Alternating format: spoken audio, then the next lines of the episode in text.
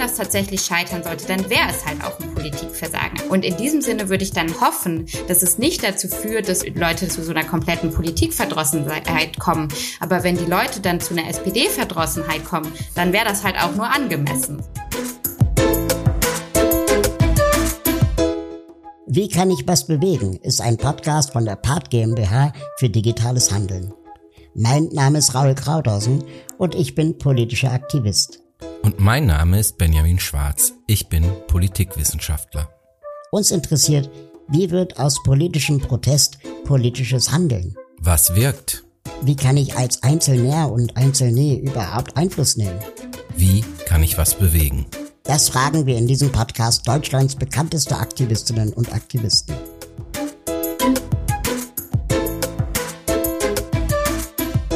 Heute sprechen wir mit Aino und Weser von Deutsche Wohnen und Co. enteignen. Hallo ihr beiden.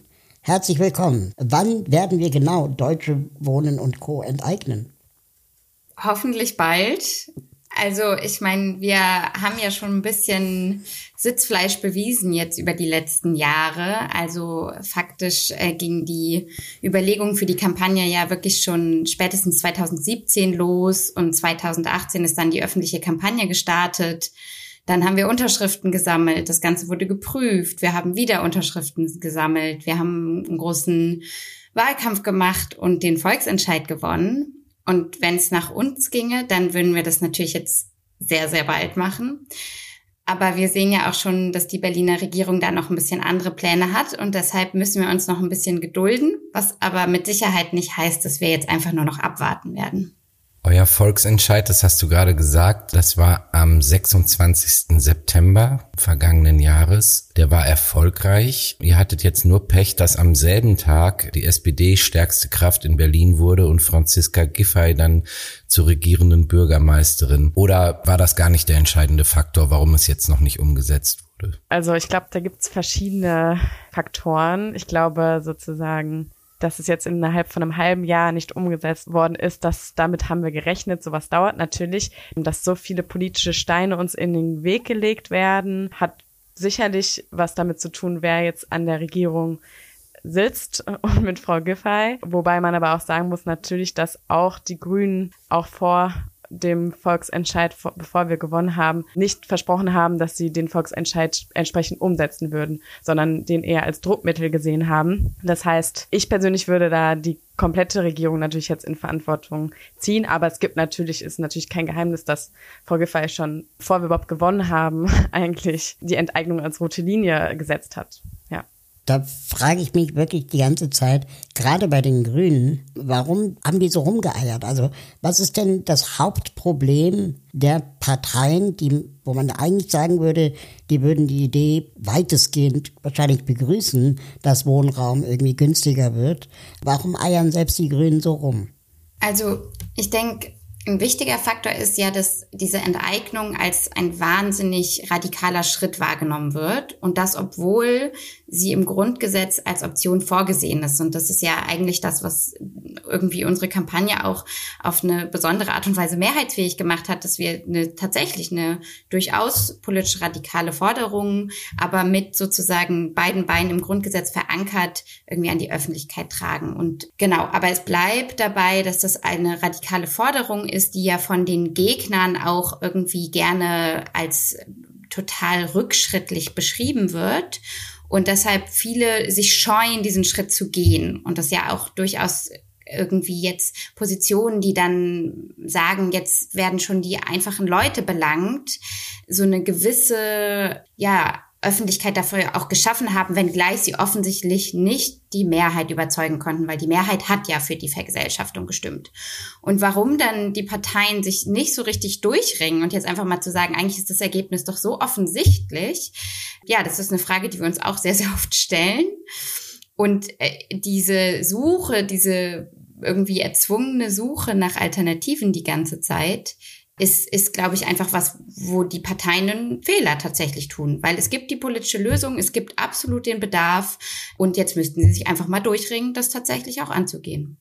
Und da will ich vielleicht noch was ergänzen. Also es ist ja auch demokratisch legitimiert. Also sozusagen, es haben 59,1 Prozent der Berlinerinnen und Berliner am 26.09. für die Vergesellschaftung, für die Enteignung gestimmt, sich jetzt einfach, also es sind mehr als eine Million Personen, sich jetzt einfach so dagegen zu stellen, ist natürlich ein Skandal. Und jetzt irgendwie nochmal zu, drüber zu diskutieren zu wollen, kann das überhaupt sein, anstatt wirklich eine rechtliche Prüfung einzuleiten oder anstatt wirklich das einfach einzuleiten, wie jetzt vergesellschaftet wird, genau, das skandalisieren wir natürlich äh, als Initiative und äh, ja, ich würde gern da mal ansetzen, was ihr beschreibt oder was ihr vermutet, was die Punkte sein könnten und auch was du, Weser, angesprochen hast, was die Stimmung in der Bevölkerung so angeht. Also ich bin da mal ganz ehrlich. Ich habe, als das losging und ich euren Titel das erste Mal gehört habe, habe ich auch lange Zeit gedacht, warum benutzen die jetzt dieses,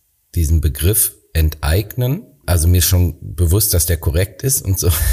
Aber ich dachte, das ist doch rein kommunikativ, hielt ich das für unglücklich, weil ich irgendwie das Gefühl hatte, damit stößt man halt vielen Leuten gegen den Kopf, die eigentlich eure Forderungen inhaltlich unterstützen würden. Mein Verdacht, ich weiß es nicht, ihr wisst es vielleicht sogar, wie es, wie da die Zahlen sind, aber mein Verdacht wäre, es sind vielleicht sogar noch mehr Menschen in Berlin die eure Forderung grundsätzlich unterstützen. Ihr habt es jetzt schon so ein bisschen angedeutet. Ihr habt gesagt, ja, das steht im Grundgesetz und so weiter. Mir geht's nur um die Formulierung, gar nicht um die, um das Inhaltliche. Wie habt ihr das entschieden, diese Formulierung? Und hattet ihr diese Zweifel auch, dass es vielleicht eine Formulierung ist, die äh, kontraproduktiv sein könnte, weil Menschen damit irgendwie ganz andere Sachen verbinden. Also weil sie da, weil da gleich so Bilder im Kopf aufgehen, irgendwie von Enteignungen im, im Krieg oder in Unrechtsstaaten oder sonst was. Ja, dazu muss man vielleicht sozusagen vorab sagen, dass Aino und ich beide in, in quasi der, der Entstehungsphase der Kampagne noch nicht beteiligt waren. Das heißt, wir selber haben diese Diskussion jetzt nicht mitgeführt, aber. Aber ihr wisst es. ja, genau. Und natürlich gab es diese Bedenken. Und natürlich war den Leuten, die diese Kampagne gestartet haben, bewusst, dass das irgendwie eine, eine Provokation auch ein Stück weit ist oder zumindest als solche empfunden wird. Und gleichzeitig glaube ich, war das eben einfach auch eine kalkulierte Provokation und sozusagen einen, einen Schritt vielleicht raus, von dem man nicht wüsste, ob es glückt. Und ich meine, die allerwenigsten, das kann man, glaube ich, definitiv sagen, die das damals angestoßen haben, hätten vorausgesehen, dass wir tatsächlich diesen Volksentscheid am Ende mit knapp 60 Prozent gewinnen. Also, dass man so weit mit dieser Forderung kommen würde, war tatsächlich niemandem bewusst. Aber zu sagen, wir gehen jetzt dieses Risiko ein und setzen da mal sozusagen wirklich einen, also einfach erstmal auch der diskursiv einen starken Kontrapunkt. Das war, glaube ich, sozusagen erstmal das, die, die, die Kalkulation. Und der, dass zum Beispiel der Begriff der Enteignung, über den der Vergesellschaftung gewählt wurde, ist auch einfach, was das Vergesellschaftung, und das ist ja eigentlich das, was wir dann wollen. Wir wollen ja, dass die, dass diese Bestände, diese Wohnungsbestände enteignet werden, um sie dann zu vergesellschaften und eben auch, um da demokratische Mitbestimmung zu ermöglichen. Aber Vergesellschaftung ist nochmal auf eine Art ein viel komplexeres Konzept. Und unter Enteignung können die Leute sich erstmal irgendwie viel stärker was vorstellen. Und ja, das ähm, löst natürlich auch bei manchen diese, diese ähm, intuitiven Widerstände aus. Aber es, ich würde sagen, dass das ist, die, die Geschichte hat sozusagen ja gezeigt, dass es offensichtlich der Moment war, wo dieses, diese politische Situation um, um die steigenden Mieten sich auch so zugespitzt hatte, dass die, die Forderung irgendwie auch reif war. Und ich glaube, das war halt sozusagen so eine gewisse Gratwanderung und da wurde sich halt dann sozusagen für diese ja, provokative, aber eben auch sehr, sehr einleuchtende Formel dann entschieden. Ganz kurz nur nochmal danach gehakt, also weil für, es ist ja im Prinzip so eine Entscheidung, wenn ich, wenn ich jetzt mal an, das mal an einem anderen Thema aufmache, nenne ich meine Initiative pro Rad oder Anti-Auto so ein bisschen. Und den Punkt, den du auch gerade erklärt hast, der, der war mir auch so bewusst, dass ich die ganze Zeit dachte, naja, eigentlich ist doch auch die Enteignung gar nicht das Hauptziel, sondern dass man könnte das doch positiv formulieren und auch und da sind wir dann so ein bisschen bei unserem Thema auch konstruktiver. Also so, dass es konstruktiver klingt. Und, und das fand ich, finde ich so spannend, was ihr jetzt auch ausführt, weil ihr quasi sagt, okay, es ist auch eine bewusste Entscheidung gewesen, um auch zu provozieren und vielleicht auch einen Diskurs noch ein bisschen anzuheizen bewusst. Denkt ihr, ihr hättet mit einem anderen, wie man neudeutsch sagt, Wording ein schlechteres Ergebnis gehabt? Ich glaube, das lässt sich schwer sagen. Ich glaube, dass die Aufmerksamkeit, die wir auch gekriegt haben durch diese Forderung und wie das aufgegriffen wurde, eben weil es auch so radikaler vielleicht klingt und einfach ein bisschen mehr Emotionen auslöst als das Wort Vergesellschaftung, auch in dem Sinne äh, uns was gebracht hat, weil natürlich dann einfach mehr drüber geredet wurde. Und ich glaube, in dem Moment, wo drüber geredet wurde und wir dann aber unsere Argumente, die ja wirklich sehr, sehr, ähm, glaube ich, zugänglich sind und eben auch überhaupt nicht, also ich glaube, in dem Moment, wo man dann inhaltlich drüber redet, kann man viele Leute auch überzeugen, die vielleicht erstmal noch so ein Bauchgefühl haben, oh, das ist zu radikal, wenn man dann eben halt sagt, es ist im Grundgesetz verankert und irgendwie, genau, und ich glaube deswegen, glaube ich nicht unbedingt, dass man das so gut beantworten kann, was wäre wenn. Und ich glaube trotzdem, ich persönlich glaube, es war die richtige Entscheidung, es so zu nennen, die Initiative zu, so zu nennen. Und ich würde auch gar nicht unbedingt mit dir übereinstimmen, dass es äh, mit diesem Pro-Fahrrad oder Anti-Auto so vergleichbar ist, weil Enteignung, also das umzu sozusagen neues Frame äh, zu finden für die Enteignung und das positiv zu konnotieren, da, damit machen wir es ja zu was Positivem. Also ich glaube, das ist ja genau das, was man dann probiert, wenn man eine Diskursverschiebung auch anstrebt, unter anderem. Das war natürlich nicht unser einziges Hauptziel. Das Ziel ist natürlich die Vergesellschaftung am Ende, aber ich glaube, es war ein Beiprodukt. Genau, ich weiß nicht, Weser, vielleicht siehst du das auch anders. Ja. Nee, ich würde dir auf jeden Fall da zustimmen und ich denke auch dieses, also dass das Enteignung eben kein, kein Anti-Slogan sozusagen war und auch nicht als solcher gemeint war. Das ist ja ein konstruktiver Slogan, weil es geht ja darum, eben zu enteignen, um wieder bezahlbare Mieten zu schaffen, um demokratische Mitbestimmung zu schaffen. Und insofern, genau, also zumindest ich verstehe schon sozusagen noch den Unterschied dann, wie, wenn man es irgendwie Vergesellschaftung oder Enteignung genannt hätte, aber dass Enteignung nicht konstruktiv ist, da würde ich eben nicht mitgehen, weil es geht ja darum, was Neues zu schaffen und nicht konstruktiv sind irgendwie Immobilienunternehmen, die die Preise in die Höhe treiben und Leute aus ihren Kiezen verdrängen. Das ist sozusagen wirklich nicht konstruktiv.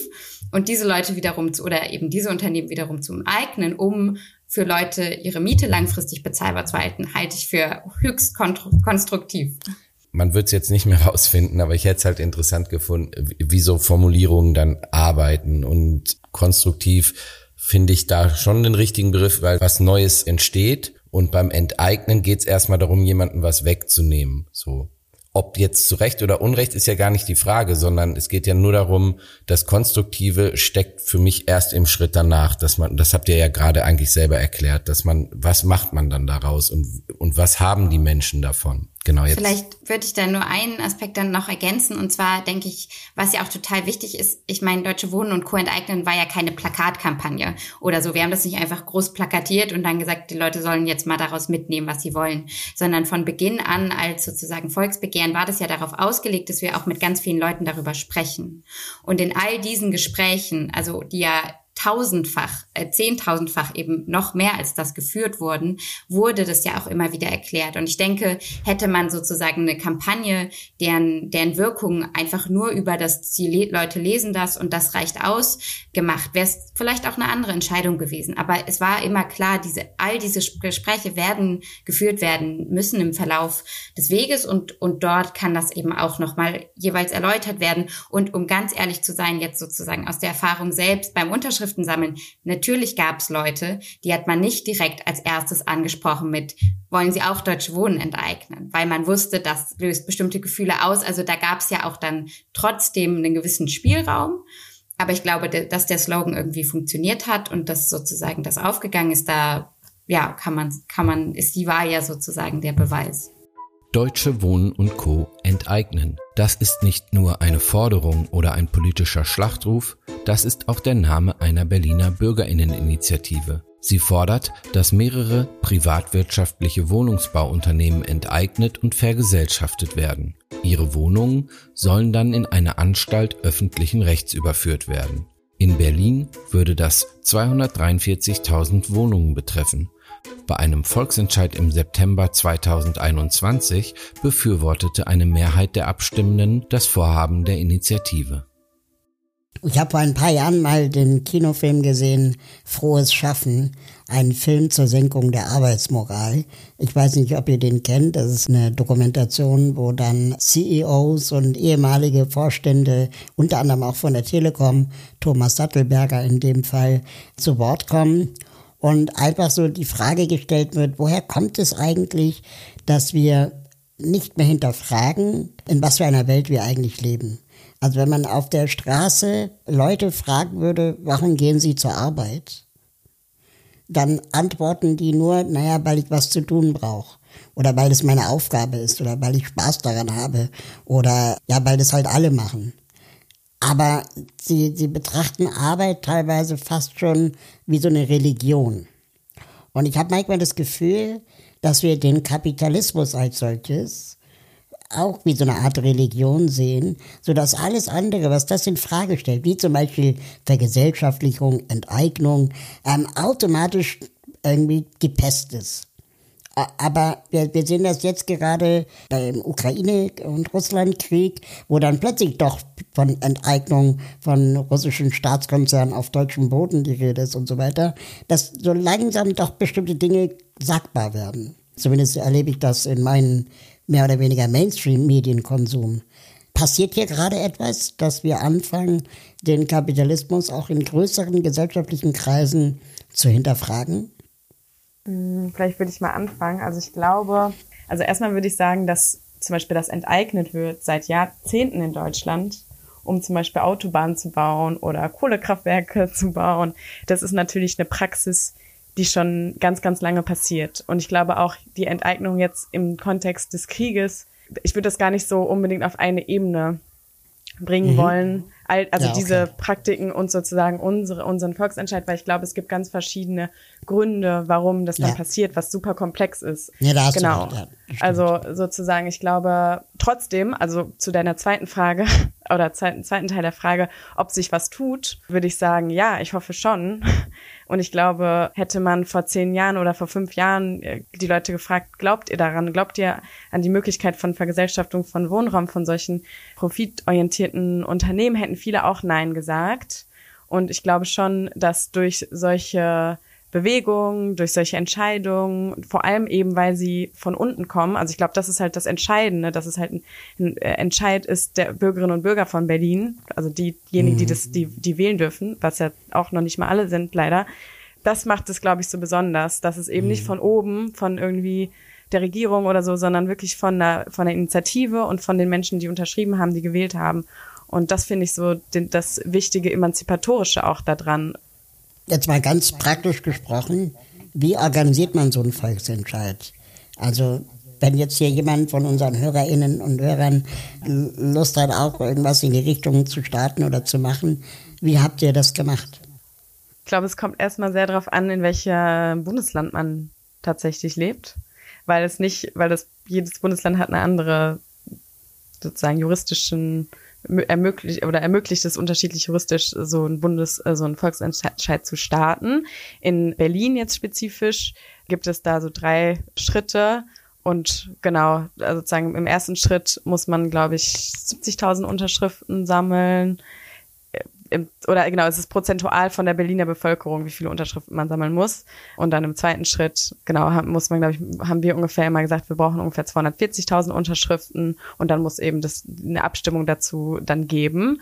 Und ich glaube, das Wichtige ist, dass man sich natürlich vorher so ein bisschen überlegt, was ist eigentlich genau das Problem, wo ich ansetzen möchte. Gibt es da jetzt gerade genug Menschen, die das bewegt, dass sie sich auch dafür engagieren, da ihre Zeit zu investieren? Gibt es da irgendwie schon Initiativen, schon Leute, sich damit auseinanderzusetzen und dann das sozusagen Schritt für Schritt anzugehen. Also ich glaube sozusagen das Technische ist eine Frage, aber dann ist halt auch ganz viel die Frage, was ist eigentlich gerade für Momentum in der Stadt?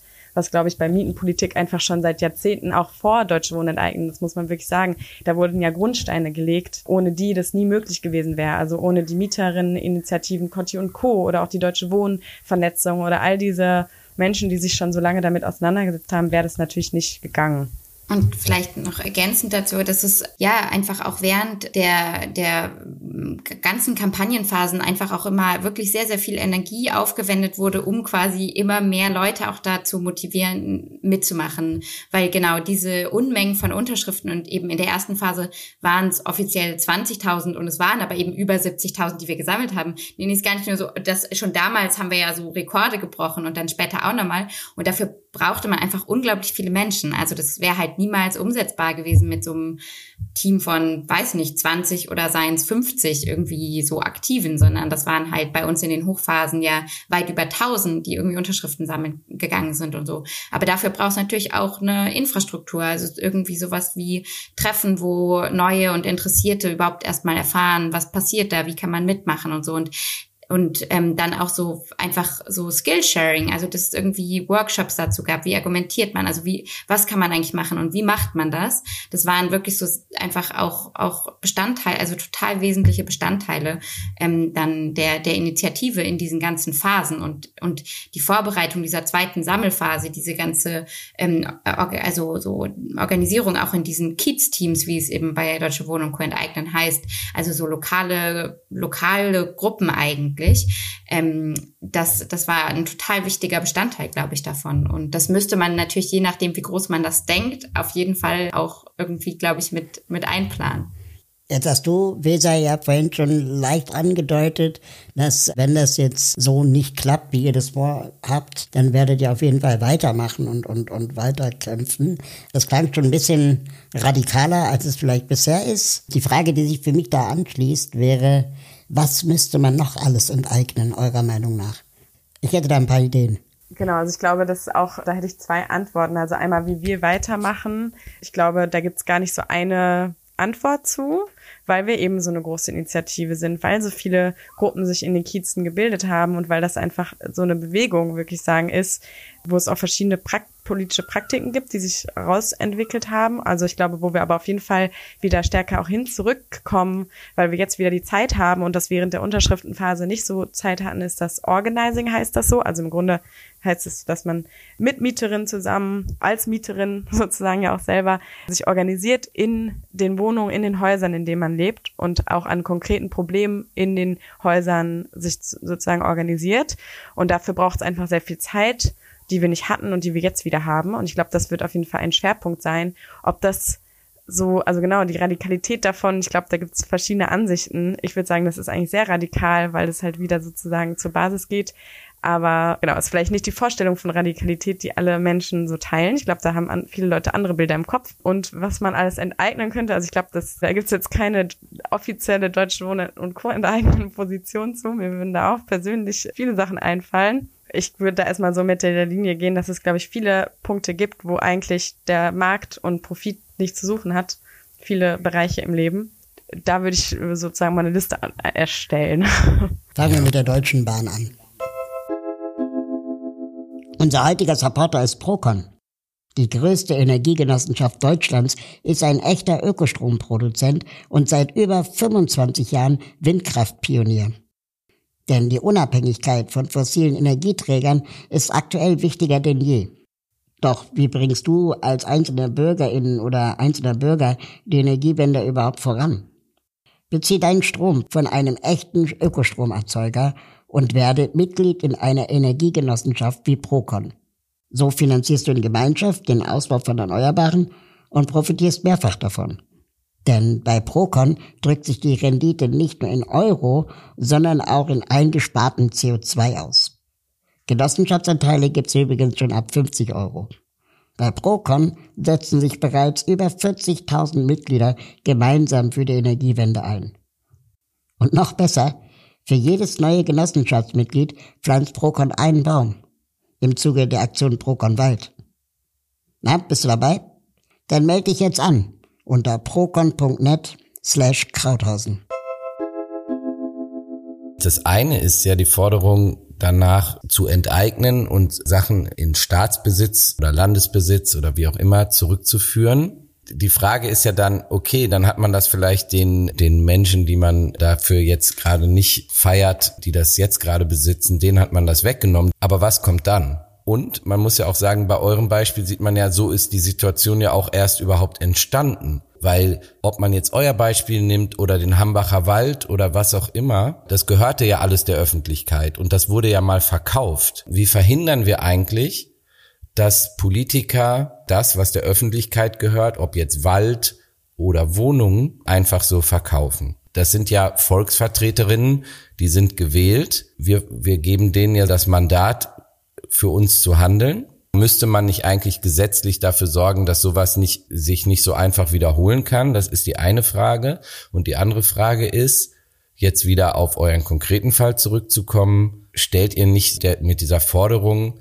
so ein bisschen die repräsentative Demokratie in Frage, wenn ihr sagt, okay, ja, das kann ja sein, dass das gewählte Staatsvertreterinnen mal verkauft haben, aber wir stellen diese politisch politischen Entscheidungen jetzt nochmal sozusagen durch ein anderes Mittel in Frage und zwingen, zwingen die quasi zu, dazu, diese Entscheidung zurückzurufen.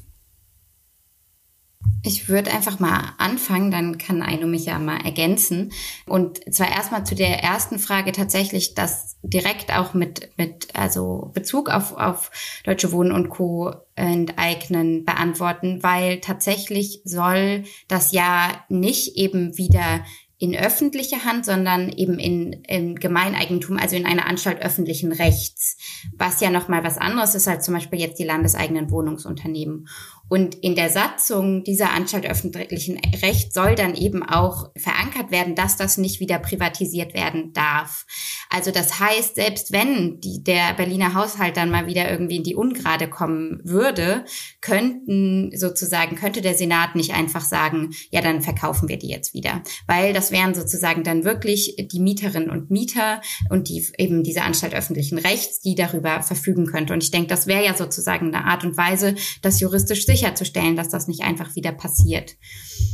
Ob das jetzt sozusagen dann das, der Volksentscheid als solcher eine Infragestellung der repräsentativen Demokratie ist, naja, es ist ja ein direkt demokratisches Element. Also es ist natürlich, steht in einem Spannungsverhältnis zu, zu dem repräsentativen Anteil sozusagen.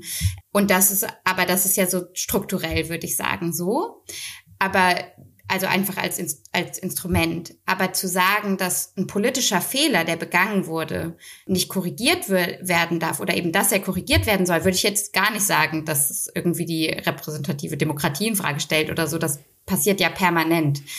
Das vielleicht mal als, als ein Teil, als eine Teilantwort. So war es natürlich auch nicht gemeint, sondern was, worauf ich hinaus wollte, ist ja, wäre nicht der Weg im System oder in diesem System eigentlich zu sagen, also es gibt ja noch viele andere Wege, wie man es hätte machen können. Man hätte ja auch sagen können, man findet die richtigen politischen Repräsentantinnen, die sich dann dafür sozusagen stark machen. Es geht nicht darum, dass man politische Fehler nicht korrigieren sollte, sondern die Frage ist ja wie. Und dafür sieht das System erstmal klassischerweise die Abwahl vor. Ich finde total spannend, was du sagst, Benjamin. Allerdings, glaube ich, war nicht der Fehler, dass ähm, repräsentativ gewählte VolksvertreterInnen das verkauft haben, sondern der Fehler war, dass sie es regelfrei verkauft haben.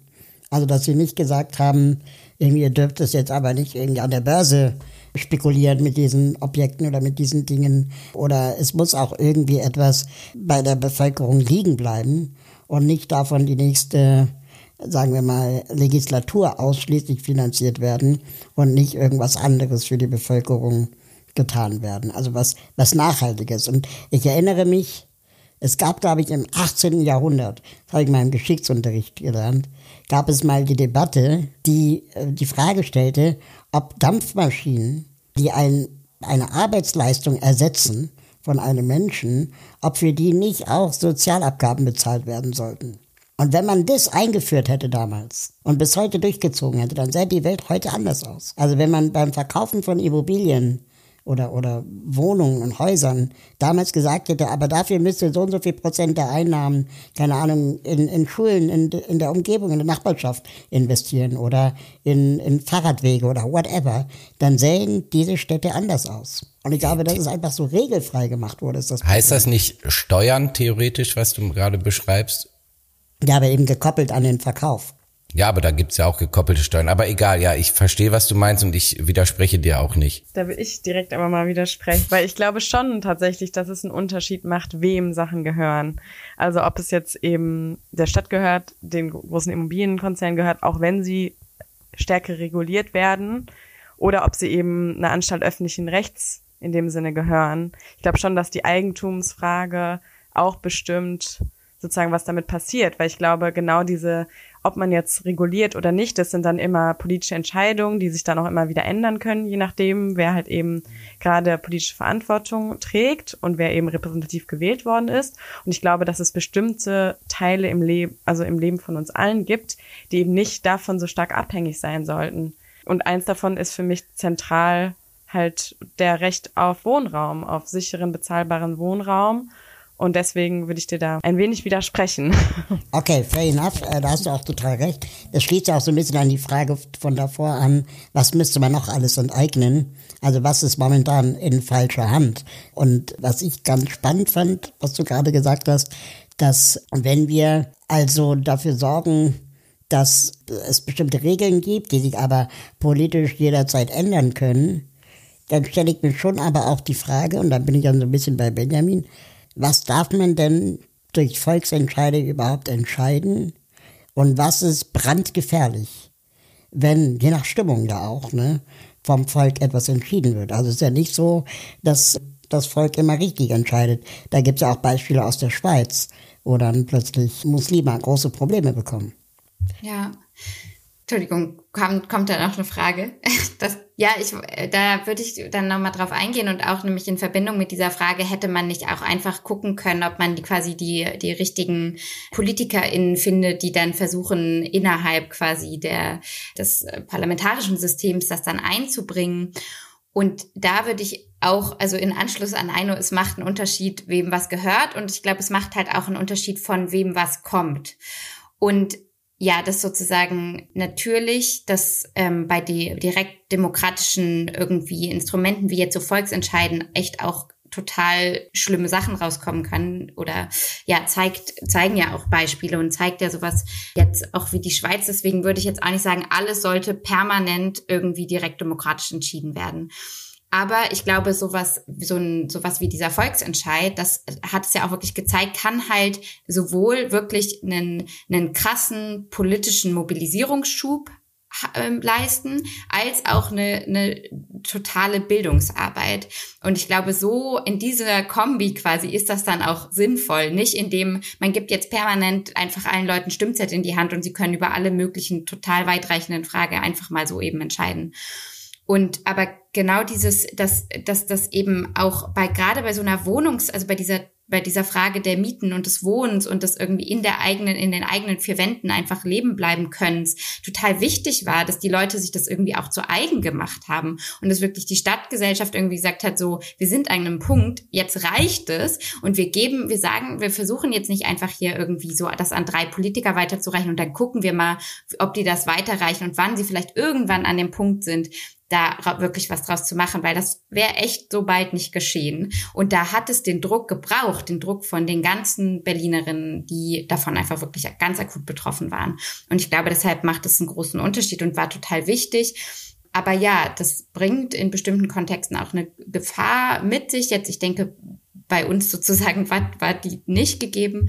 Aber ich glaube, da, da ist es total wichtig zu unterscheiden dazwischen, welche Fragen können eigentlich so entschieden werden und dann auch sich so eine Verantwortung, die damit einhergeht, ernst zu nehmen. Und ich meine, dafür haben wir eben sowohl intern, aber auch nach außen. Ich meine, wir haben eben unendlich viel Unterschriften gesammelt, dann ja auch Haustürgespräche geführt und dabei auch versucht, wirklich zu erklären, was wollen wir damit eigentlich, weil wir ja nicht nur eine populistische Geste irgendwie machen wollten, sondern unser Ziel ist ja, dass die Leute auch danach am Start sind, diese Wohnung mit zu verwalten und äh, eben sich das wieder anzueignen und da irgendwie gemeinsam demokratische Entscheidungen zu treffen. Das ist ja unser Ziel.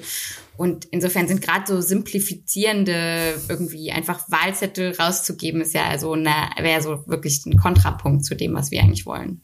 Da muss ich dir jetzt aber widersprechen, weil das klingt jetzt bei dir ja so, als sei das schon alles durch. Also bist ja jetzt quasi gerade argumentativ vom Erfolgsfall ausgegangen den wir drücken weiter die Daumen.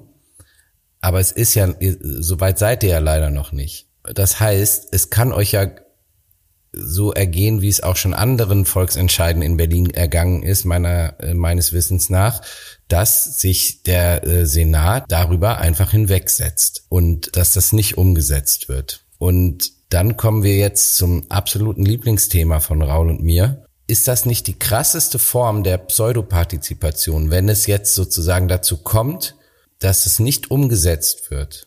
Wie groß ist diese Niederlage? Wie entmutigend ist das? Was macht das mit dem Gefühl von Selbstwirksamkeit? Was macht das mit, mit euch, die dafür so lange, so intensiv gearbeitet haben? Und was macht das mit dem Demokratieverständnis auch? Darauf will ich ja nicht hinaus, genau. Wenn ganz einfach so ein deutliches Ergebnis übergangen werden würde. Und das ist ja gar nicht so unwahrscheinlich. Wir sehen das ja mit dem Volksentscheid Tempelhof, wo ja auch diskutiert wurde, ähm, was soll mit dem Platz geschehen. Und jetzt habe ich schon wieder irgendwelche Berliner PolitikerInnen darüber philosophieren hören, ob man da nicht Wohnraum schaffen könnte. Und ich habe das Gefühl, müssen wir das jetzt alle zehn Jahre diskutieren oder was? Wofür waren denn dann solche Volksentscheide eigentlich gedacht? Also ich glaube, was das mit uns persönlich macht, da gibt es wahrscheinlich sehr, so viele Antworten wie AktivistInnen und Aktive bei uns, weil ich glaube, das ist, natürlich kann das zu einer Politikverdrossenheit führen und auch zu einem Ärger gegen den Senat. Und mich persönlich macht es auch total ärgerlich. Und ich finde es auch natürlich auf eine Art frustrierend, sozusagen dagegen ankämpfen zu müssen, wo es eigentlich so demokratisch legitimiert und klar ist, und dann andere Interessen irgendwie wichtiger sind. Das ist natürlich ein Frustrationsmoment. Trotzdem glaube ich, dass eben Aktivismus oder auch so Teil von so einer Bewegung zu sein, natürlich nicht nur auf diesen einen Moment hin arbeitet oder irgendwie auch, also deswegen habe ich das persönlich jetzt nicht nur gemacht, nur um dann am 26.09. zu gewinnen und dann aufzuhören, sondern es ist natürlich schon klar, ich glaube vielen Leuten ist es klar, die sich damit viel beschäftigen, dass das ein Marathon ist und dass das verschiedene Schritte hat und dass das ähm, und uns war auch klar, dass je nachdem e-, eben welche Regierung gewählt wird am gleichen Tag, wir dann keine offenen Türen einrennen. So. Und ich glaube, da ist es natürlich umso wichtiger, lang, also Aktivismus als Langzeitaufgabe zu sehen und da finde ich, wird es eben wichtig, dass Aktivismus nicht ist wie der Job oder so. Also dass man nicht die gleichen Ansprüche an sein, sich selber, an seine Gruppe, an alle Leute, die involviert sind, stellen. Also dass man eben aus diesem äh, auch ein bisschen, das ist ja auch diese kapitalistische Logik, in der wir sozusagen alle unsere sozialen Beziehungen führen, dass man da eben rauskommt und dass man sagt, okay, vielleicht kann ich dann mal ein halbes Jahr irgendwann nicht mehr, weil mich das alles total nervt und dann komme ich halt zurück, weil das halt Beziehungen sind, die ich dort aufgebaut habe in meinem Kiez-Team, in meiner Arbeitsgruppe, wie auch immer, die halt darüber hinausgehen, so. Und ich glaube, das ist halt wichtig, um diese politische Frustration irgendwie in was Produktives zu kanalisieren. Und was es mit der Demokratie macht, da würde ich halt sagen, ja, das zeigt, dass wir einige, also kann mir vorstellen, dass es Leute auch frustriert, aber ich glaube nicht, dass es dann die Schuld der Bewegung ist in dem Sinne, sondern ich glaube, wer darauf antworten sollte, ist Frau Giffey. Die sollte das gefragt werden. Wieso, wieso stellen Sie sich sozusagen gegen die Interessen oder gegen die Stimmen von einer Million Berlinerinnen? Genau, unsere Aufgabe ist natürlich, das irgendwie aufzufangen und trotzdem zu sagen, wir können da trotzdem noch was machen. Und da würde ich auch nochmal ergänzen, also genau, das wäre einfach an der Stelle ein Versagen der Politik, weil das ist jetzt eine politische Entscheidung. Also bei so Volksentscheiden wird ja auch so eine juristische Prüfung vorgenommen, damit zum Beispiel nicht danach einem gewonnenen Volksentscheid klar wird, ah, das wäre juristisch eh nie möglich gewesen. Und das wurde ja geprüft. Und jetzt ist es eine politische Entscheidung, hängt man sich da jetzt rein und setzt das um oder verzögert man das halt, wie jetzt sozusagen die SPD das irgendwie vorhat? Und als Bewegung kann ja die Schlussfolgerung auch aus, ja, immer auch der Möglichkeit, dass solche Dinge scheitern können, nicht sein, gar nicht mehr überhaupt irgendwas zu wagen und solche Instrumente sich auch irgendwie zu, zu Nutzen zu machen. Und ich würde sagen, anschließend an das, was, was Aino gesagt hat, was natürlich persönlich gilt, dass man irgendwie als Aktivistin sich darauf einstellen muss, dass man nicht jeden politischen Kampf, den man irgendwo mal anfängt, so auf den ersten Anlauf gewinnt. Dass ich auch denke, auch aus einer Bewegungsperspektive wissen wir ja auch, dass solche Veränderungen Zeit brauchen und das, was immer mit unserem Volksentscheid jetzt passiert, wir definitiv die Bedingungen für, für die nächsten ähm, Entscheide verändert haben, die Bedingungen für diese ganzen Diskussionen darüber, was ist eigentlich eigentlich mit der öffentlichen Daseinsvorsorge? Äh, kann die wirklich irgendwie unter die Hände irgendwie von profitorientierten Unternehmen gestellt werden? Dass, dass diese Diskussion verändert und das ist einfach den politischen Druck total erhöht. Und ich würde sagen, das ist ja ein riesiger Erfolg. Dieses Wohnen- und Mietenthema ist, ist das Thema in dieser Stadt und alle Vorschläge müssen sich jetzt daran messen, was Vergesellschaftung bewirken könnte. Und das an sich ist ein riesiger Erfolg. Das heißt, da denke ich, ja, muss man jetzt auch wirklich in diesem Fall äh, schon sagen, dass das total viel erreicht wurde.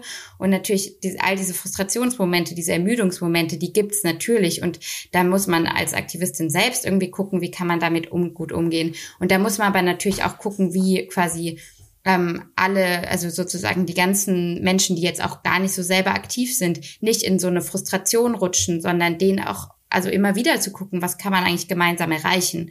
Und da kann natürlich so ein Entscheid irgendwie ein positives Beispiel sein und da kann es auch manchmal so ein Rückschlaggefühl geben, aber dazwischen bewegt man sich dann halt. Also ja, man weiß, es ist ein Marathon. Auf der anderen Seite ist aber auch ein Marathon scheiße, wenn man nie das Gefühl hat, ich komme an irgendwann. Das heißt, irgendwie muss doch in euch auch eine für euch glaubhafte Hoffnung sein, dass ihr sagt, ihr glaubt wirklich, dass das noch was wird mit dieser Regierung. Naja, also ich würde sagen, das Potenzial ist ja da. Und wenn wir, also wenn wir mal davon ausgehen, dass wir jetzt mal sagen, wir haben eine linke Regierung hier in Berlin, ähm, dann, na, sozialdemokratisch bis links, dann würde ich sagen, also wenn die SPD das halt ernst meint auch mit ihren, also trotzdem auch mit ihren Wahlversprechen, dann wird sie früher oder später vielleicht auch an den Punkt kommen, wo sie sieht, Vergesellschaftung ist der beste Weg, das zu erreichen. Weil gerade mit diesem Bündnis und diesen ganzen Hoffnungen darauf, dass es Selbstverpflichtungen gibt und was weiß ich, das sieht man ja schon alles, das wird halt nicht funktionieren. Und insofern würde ich sagen, die Bedingungen geben auf jeden Fall her, dass das verwirklicht wird. Und wie eine vorhin auch schon meinte, wir wissen auch genau, wer schuld ist, wenn es nicht passiert. Ich kann mich an ein Interview mit der grünen Spitzenkandidatin erinnern im Wahlkampf, die gesagt hat, sie hat ein Problem mit Enteignung. Sie findet aber das Modell der Vergesellschaftung total gut und möchte das umsetzen. Hat sie das falsch verstanden? Habe ich sie falsch verstanden oder hat sie einen anderen, tatsächlich einen anderen Weg im Kopf gehabt als ihr? Also ich würde sie natürlich erstmal einladen, wenn sie das Konzept gut findet, das dann umzusetzen, weil das ist doch super. Es hört sich erstmal gut an, wenn sie das so toll findet wie wir auch. Und sagen wir mal, also ich glaube, was die Grünen natürlich wollen, dass sie halt das als Druckmittel benutzen und erstmal auf Selbstverpflichtung hoffen und bauen und das würde ich einfach sagen, ist halt ein Fehler. Also, weil das kann man natürlich lange so hoffen. genau, eine Sache, also man kann es lange hoffen und außerdem sehe ich auch einen Volksentscheid und sozusagen die Stimmen von den Menschen nicht als Druckmittel. Also so ist das ist nicht angelegt als okay, wir gucken mal, was da rauskommt und dann gucken wir, was damit machen. Entweder gar nichts, sagt die SPD, oder ja, wir nutzen das dann irgendwie für unsere eigenen Sachen. Das kann man natürlich so sehen, aber das ist äh, eigentlich nicht, wofür die Leute abgestimmt haben. Und müsste man das nicht noch viel stärker eigentlich mal zum Thema machen? Ich finde, das ist, das verkommt so zu so einer Nischendiskussion, dass, dass sich da über den Volksentscheid so hinweggesetzt äh, werden soll. Das ist mir in der Vergangenheit, wie gesagt, auch schon aufgefallen, dass das dann so, so, ja, so wie ich jetzt mache, ne, so schulterzuckend, so nächstes Thema hat halt nicht geklappt. Nochmal, wenn so mit den Volksentscheiden umgegangen wird, ist es doch mega frustrierend und und auch ja, also ich würde so weit gehen, auch nochmal zu sagen, destabilisieren für die Demokratie, weil den Leuten vorgemacht wird, sie könnten was entscheiden, was sie gar nicht entscheiden können. Müsste man dann vielleicht diese Volksentscheidende an der Stelle doch anders aufsetzen? Ja, also ich würde da nochmal drauf eingehen und würde auch nochmal einen Punkt, weil das ja Rauls Frage ganz am Anfang war, warum die Parteien das jetzt eigentlich nicht machen. Und eine Sache, die ich da, glaube ich, vergessen habe zu sagen, ist ja, dass auch ein beliebtes Argument von ihnen nicht nur ist, dass sie selber das als Druckmittel nutzen wollen, sondern dass eben auch die WählerInnen das gar nicht so gemeint haben, sondern die haben auch nur dafür gestimmt, damit da jetzt mal so ein bisschen Druck gemacht wird.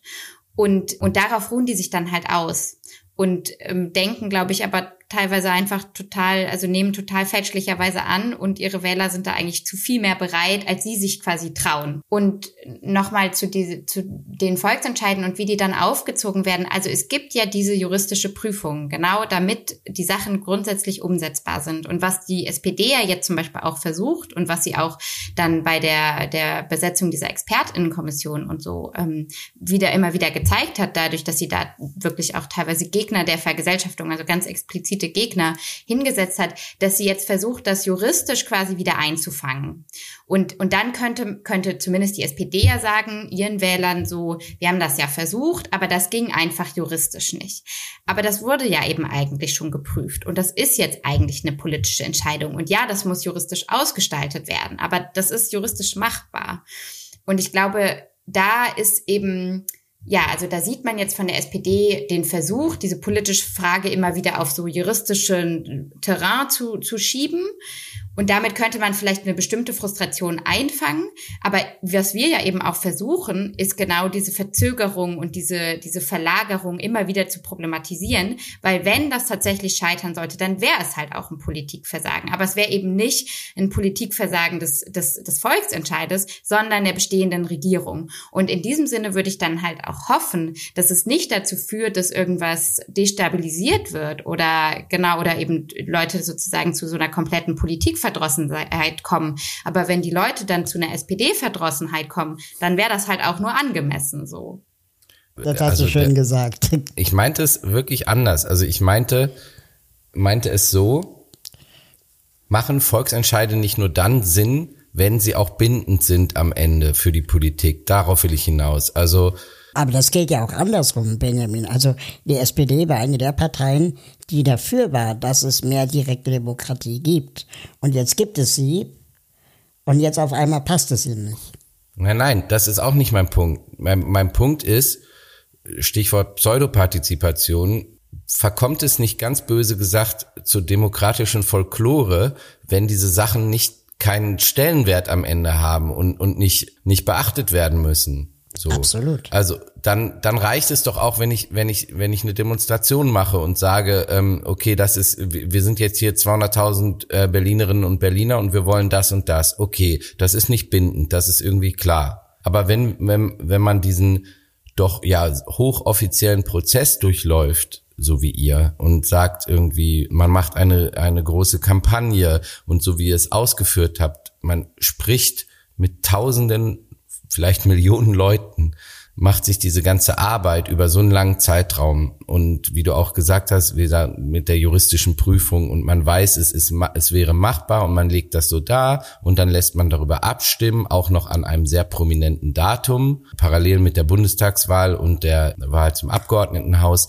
Wenn es dann in der Bevölkerung zumindest so ankommt, als ob es überhaupt keine Rolle spielt und überhaupt nicht politisch bindend ist, dann würde ich sagen, muss man doch vielleicht an der Stelle doch noch mal gucken, ob man die nicht anders aufsetzt. Das, darauf wollte ich hinaus. Ja, also natürlich würde ich äh, sagen, dass grundsätzlich das wichtig wäre, dass das nicht einfach nur so zur Kenntnis genommen wird, was bei so einem Volksentscheid entschieden wird.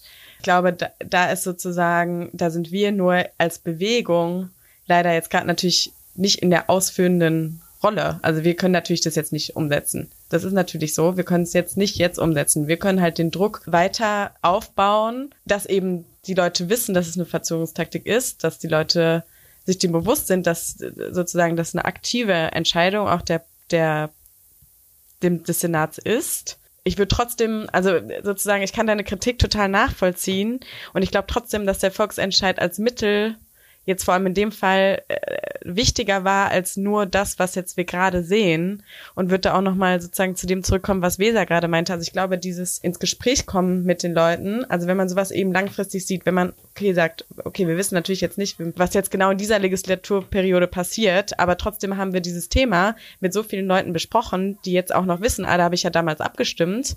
Ich glaube, dass das trotzdem total wertvoll ist, sozusagen, unabhängig davon, dass wir natürlich auch wenn wir so ein Instrument wählen, ein bisschen abhängig davon sind, was genau damit passiert. Also das ist natürlich klar. Diese Abhängigkeit, die hat man halt inhärent, wenn man das wählt. Weißt Wissen du, denn die Leute, was sie dann beim nächsten Mal wählen müssen, damit es auch wirklich umgesetzt wird? Welche Partei? Oder? Oder, also ich meine, es gibt ja auch in Berlin, das haben wir jetzt ja noch nicht so angesprochen, also es gibt ja auch in Berlin zwei Formen von Volksentscheiden, den Gesetzesvolksentscheid und den Beschlussvolksentscheid. Und was wir ja gemacht haben, war, ist ein Beschlussvolksentscheid. Und das haben wir ja aber auch durchaus wissentlich gemacht, weil eben Artikel 15, dieser Grundgesetzartikel, auf den wir uns berufen, so toll der ist, der wurde eben noch nie umgesetzt. Das heißt, es ist schon ein wahnsinnig komplexes und Gesetz, was da geschrieben werden müsste. Und wir wollten natürlich auch, dass jetzt nicht aufgrund irgendwie kleiner handwerklicher Fehler, die wir da irgendwie machen, oder was heißt kleiner, sei es auch großer. Ich meine, wir sind eine ehrenamtliche Initiative. Es ist irgendwie beeindruckend genug, dass wir überhaupt so ein Vergesellschaftungsgesetz haben dass es nahezu unmöglich natürlich ist, sowas aus einer ehrenamtlichen Initiative heraus zu leisten. Insofern würde ich da schon sagen, dieser Beschlussvolksentscheid hat schon seine Berechtigung. Und wenn das sich jetzt wirklich häufen sollte und sei es das bei uns passiert oder eben auch danach, dass danach das dann politisch einfach nicht umgesetzt wird, weil die sind ja schon bindend. Es gibt halt nicht dieses eine Gesetz, das direkt danach in Kraft tritt, aber die sind eben bindend und da versuchen wir ja auch als Initiative jetzt immer den Finger in die Wunde zu legen, weil das ist ja nicht so eine Empfehlung, die jetzt mal an die Regierung irgendwie gegeben wurde. Und insofern, genau, aber wenn das wirklich sich häufen würde, dann könnte man natürlich einerseits sagen, gut, dann scheint das Instrument irgendwie nicht zu passen, dann sollte man es vielleicht abschaffen. Oder wir müssten irgendwie den Leuten da sozusagen mal richtig Druck machen, dass das nicht geht, dass wir sozusagen als Wählerinnen und als Wähler uns komplett verarscht fühlen, wenn diese Entscheide halt da quasi dann auf die lange Bank geschoben werden oder irgendwie ja, einfach nicht umgesetzt werden. Aber deshalb jetzt zu sagen, das Instrument an sich sollte es nicht geben, denke ich nicht. Und natürlich hat sozusagen so ein Volksentscheid eine, auch eine andere Wirkung als jetzt nur eine Demo. Ähm, und da, da steckt ja schon sehr, sehr viel mehr Überzeugungsarbeit und auch, also das ist ja ein anderer Schritt von Leuten zu sagen, ich stimme wirklich in der Weilerkabine dafür. Und, und genau, deshalb würde ich sagen, das ist jetzt nicht eins zu eins ersetzbar. Und beides ist total wichtig. Jetzt habe ich aber kurz eine Verständnisfrage. Es gibt also den Beschlussvolksentscheid und den anderen Gesetzesvolksentscheid. Was genau unterscheidet die? Der äh, Gesetzesvolksentscheid ist eben einer, wo ganz konkret schon ein Gesetz geschrieben ist und es wird wirklich über das Gesetz abgestimmt und, und in das dem Moment noch nicht. Doch, ähm, der Tem Tempelhofer Feldvolksentscheid war, Ah, okay. war so ein so einer. Genau, das war aber natürlich auch nicht so ein komplexes Gesetz, wie es jetzt bei uns es bräuchte. Mhm. Und unseres war eben ein Beschlussvolksentscheid. Das heißt, wir haben zwar ein Gesetz, aber es wurde eben über unseren Beschluss abgestimmt und nicht über dieses Gesetz, weil sonst wäre das Gesetz quasi in dem Moment, in dem die Mehrheit darüber abgestimmt hätte, wäre in Kraft getreten. Aber eben die Gefahr wäre einfach gewesen, dass unser juristisches Know-how aus der Initiative heraus jetzt Okay. nicht ausgereicht hätte, um ein komplett juristisch wasserdichtes Gesetz im Voraus schon auszuarbeiten. Das heißt, wenn, wenn so wie Aino sagt, dass diese Tatsache, dass dieser Volksentscheid weit mehr ist als die Frage äh, enteignen, ja oder nein, dann heißt das, ihr seid auch vernetzt mit anderen Initiativen, die Volksentscheide dieser oder ähnlicher, ähnlicher Art machen oder planen oder gemacht haben, sodass dann vielleicht auch so eine Art Wissenstransfer passiert für, wenn dieser jetzt nicht klappt, dann müssen wir beim nächsten das so und so machen. Genau, also ich würde sagen, dass uns natürlich das total wichtig ist, so Wissenstransfer insgesamt in sozialen Bewegungen und in der Stadtbewegung irgendwie zu ermöglichen. Und wir reden da auch voll, also wenn irgendwelche Initiativen auf uns zukommen und auch Lust darauf haben, dann teilen wir das natürlich, das, was wir gelernt haben. Und äh, würdet ihr euch selber als Aktivistinnen bezeichnen oder ist der Begriff jetzt nicht der, der euch beschreibt? Doch, ich, ich glaube, Eine und ich würden uns als Aktivistinnen beschreiben. Wir sind beide äh, sehr aktiv jetzt gewesen die letzten Monate und Jahre dafür an quasi dieser Situation politisch was zu verändern. Und denke, das macht uns dann vielleicht auch schon zu Aktivistinnen. Was ihr nicht wissen könnt, ist, eine unserer aller, aller treuesten Hörerinnen ist ja Franziska Giffey. Und deswegen würde ich euch jetzt gern nochmal die Gelegenheit geben, richtet euch doch ruhig mal direkt an sie. Und wenn ihr ihr das jetzt so sagen könnt, was soll sie denn jetzt als nächstes tun? Ne, einfach liebevoll Franzi, sie weiß, wer gemeint ist. Liebe Franzi. Okay, liebe Franzi, du hast ja jetzt unsere Argumente gehört. Du hast hoffentlich auch mitbekommen, dass 59,1 Prozent der Berlinerinnen und Berliner für die Enteignung von profitorientierten Immobilienkonzernen gestimmt haben. Deine Rolle als regierende Bürgermeisterin Berlins ist jetzt diesen Entscheid, diesen Beschluss umzusetzen und mit deiner Regierung, mit Hilfe deines sozusagen de deines Senats jetzt für die Vergesellschaftung dieser Wohnung zu sorgen in deiner Legislaturperiode und damit eben nicht zu dieser Politikverdrossenheit zu führen, die wir jetzt ja auch so oft angesprochen haben, sondern mit dem Mittel das zu machen, was damit gemacht werden soll, und zwar die Umsetzung. Lisa, du kannst gerne auch noch. ja, und äh, liebe Franzi, anschließend an Aino würde ich sagen, damit kannst du das, was du ja auch behauptest, tun zu wollen. Und zwar diese Stadt lebenswert für alle Menschen, die hier leben, zu machen, dazu einen Beitrag leisten. Denn wenn die Leute sich ihre Miete nicht mehr leisten können und wegziehen müssen, dann ist das Leben in dieser Stadt überhaupt nicht mehr lebenswert. Ich erinnere mich gleichzeitig jetzt auch an ein Interview, das Frau Giffey mal gegeben hat, also Franzi mal gegeben hat, äh, kurz vor der Wahl äh, im Deutschlandfunk. Und da hat sie so sinngemäß sowas gesagt, naja, also dieses Geld, diese Milliarden, die man jetzt investieren müsste, um das, sagen wir mal, durch die Enteignung ja zu entschädigen, davon könnte man ja auch viele Häuser bauen. Aber bauen ist jetzt vielleicht auch nicht unbedingt die Lösung, auch aus klimatechnischen Gründen. Es bleibt also die Frage, wie lösen wir das Wohnproblem dauerhaft? Äh, nicht nur in Berlin, sondern weltweit, deutschlandweit mindestens. Wenn wir die deutsche Wohnen enteignen, dann kommen halt als nächstes andere Immobilienmenschen, die dann mit Wohnraum spekulieren. Und alles zubauen kann ja, wie gesagt, auch nicht die Antwort sein. Ist es wirklich so, dass es zu wenig Räume gibt? Oder ist es einfach nur so, sie sind falsch verteilt? Oder gibt es auch Initiativen weltweit, wo ihr sagen würdet, die lösen das Problem, dass Wohnraum bezahlbar bleibt? Ich versuche mal auf den ersten Teil so ein bisschen eine Antwort und Aino, du ergänzt mich dann gerne. Also ich würde sagen, und das sagt ja auch, betont unsere Initiative auch immer wieder, dass Neubau nicht einfach die Lösung ist für das Mietenproblem, weil Neubau äh, viel zu oft absolut unbezahlbar ist und da irgendwie Luxuswohnungen entstehen, aber nicht den Wohnraum, den es eigentlich braucht. Genau. Genau, und auch die, die, diese eben Immobilienunternehmen, die jetzt äh, enteignet werden sollen, nur einen Bruchteil ihrer Gewinne für Neubau aufwenden. Also die bauen gar nicht so viel. Und ich glaube, dieses, dass das sozusagen die, die, die Frage des Wohnens auch mit der ökologischen Frage verknüpft ist, das stimmt absolut. Und darauf ist es total dringend, Antworten zu finden. Aber ich würde eben sagen, auch da sind die quasi Bedingungen in dem Moment, in dem vergesellschaftet wird, viel besser, weil zum Beispiel dann auch so ökologisch notwendige Maßnahmen wie energetische Sanierung halt tatsächlich sinnvoll und, und nach ökologischen Kriterien gemacht werden und auch nicht da nach doch halt wieder finanziellen.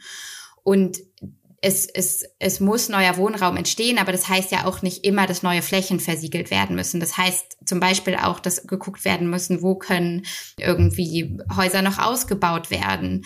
Das heißt auch, dass zum Beispiel Leerstand total bekämpft werden muss. Also es gibt einfach wahnsinnig viel Leerstand in, in allen großen Städten weltweit oder das, das weiß ich jetzt nicht. Aber es gibt auf jeden Fall in Berlin sehr viel Leerstand und auch in vielen anderen großen, zumindest europäischen Städten.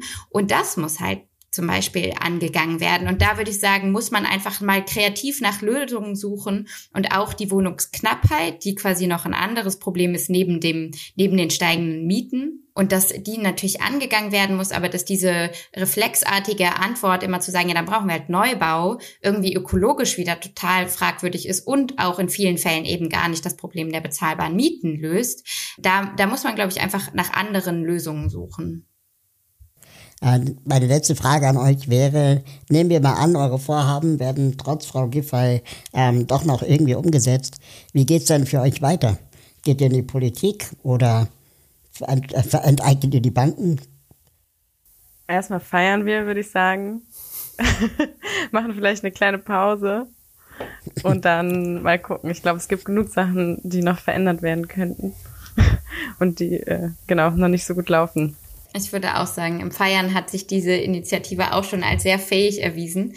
Und ich glaube, wenn das jetzt umgesetzt wird, wäre das ja auch viel mehr nochmal ein Grund zu zeigen, also zu sehen und zu merken, dass so mit dieser Politik von unten total viel möglich ist und dass es total wichtig ist, dass Leute gibt, die nicht sich dann einfach in irgendwelche Parlamente wählen lassen, sondern die ähm, wirklich an so Bewegungsaufbau arbeiten und damit dann eben solche Sachen vielleicht äh, möglich machen, die eben aus, aus den Parlamenten heraus dann so nicht entstanden wären. Wenn man jetzt Fan von euch geworden ist nach der Hören dieser Folge Wo kann man euch antreffen bzw. erreichen? Wir haben einen Instagram-Kanal Deutsche Wohnen und Co. enteignen, einen Twitter, wir haben eine Website, ähm, genau, und vor allem äh, ein, und wir haben sogar TikTok mit einem richtig tollen Social Media Team, die da sehr coole und witzige Videos hochladen. Kann ich auf jeden Fall sehr empfehlen, all diesen Kanälen zu folgen. Und wir haben, wie gesagt, auch immer wieder diese neuen Treffen, also wo wir auch versuchen, Leute, die quasi Lust haben mitzumachen, auch erstmal so ein bisschen Orientierung zu geben in der ja durchaus sehr großen Kampagne. Wow. Danke für eure Zeit auf jeden Fall. Ich fand es wirklich Vielen sehr Dank. lehrreich. Danke euch für die Einladung. Danke. Vielen Dank fürs Zuhören. Wir freuen uns über eure Kommentare, Likes und wenn ihr uns abonniert. Bis zum nächsten Mal.